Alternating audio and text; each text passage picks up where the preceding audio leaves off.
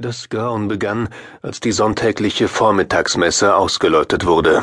Die Besucher, Frauen, Kinder und Männer, drückten sich durch die enge Tür ins Freie, um sich auf dem Vorplatz zu versammeln, der ebenso erhöht wie die Kirche lag und zu dem zwei Steintreppen von verschiedenen Seiten hochführten.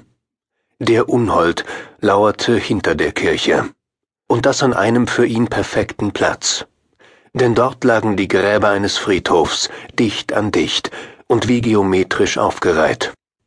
Er roch die Menschen. Er mochte ihr Fleisch.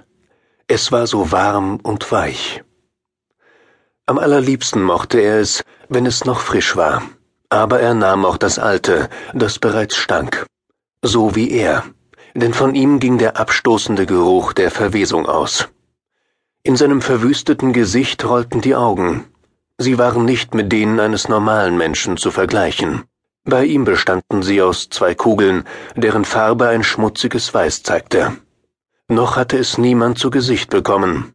Das würde sich ändern, denn dieser Morgen sollte den Menschen hier unvergessen bleiben. Das Ding presste sich mit dem Rücken gegen die Kirchenmauer. Der Klang der Glocke passte ihm nicht, jeder Schlag schien ihm Schmerzen zu bereiten, denn er verzog immer das Gesicht. Normalerweise wäre er geflohen, doch er dachte an ihr warmes Fleisch. Er würde über sie kommen wie eine Explosion.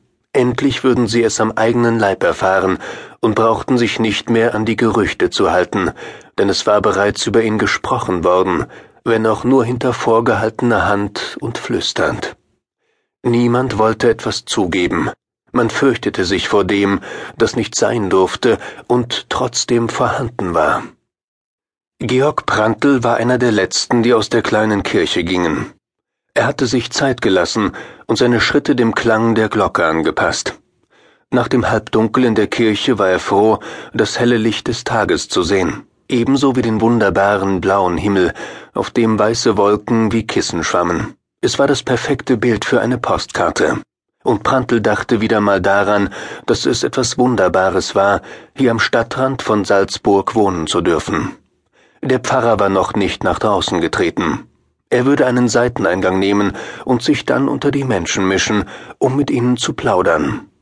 Es war noch kein Frühling, aber der erste Hauch lag bereits über dem Land. Obwohl noch an verschiedenen Stellen der Altschnee lag, schimmerten überall die Schneeglöckchen, und auch die Krokusse bildeten mit ihren violetten Farben einen wunderbaren Kontrast zu der noch winterlichen Erde, aus der sie gekrochen waren. Georg Prantl war hier geboren. Nur wohnte er nicht mehr in dem kleinen Ort am Rand von Salzburg. Sein berufliches Feld hatte sich nach Wien verlagert. Hier im Ort ging man davon aus, dass er bei der Polizei war. Das stimmte nur bedingt. Tatsächlich war Georg Prantl ein Mitglied des Geheimdienstes, aber das brauchte ja niemand zu wissen. Er war hier als Polizist angesehen, und auch seine Mutter war sehr stolz auf ihren Sohn und freute sich immer, wenn er sie mal wieder besuchte. Das war auch jetzt der Fall gewesen.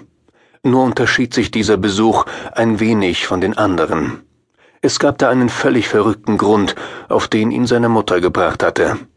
Es hatte Tage und auch Nächte gegeben, da hatte ein Leichengeruch über der Stadt gelegen oder zwischen den Häusern. Das war den Menschen hier unerklärlich. Sie hatten sich auf die Lauer gelegt, Wache geschoben, um einen Grund für den Geruch zu finden. Sie hatten etwas gesehen, aber sie wussten nicht, ob es auch stimmte.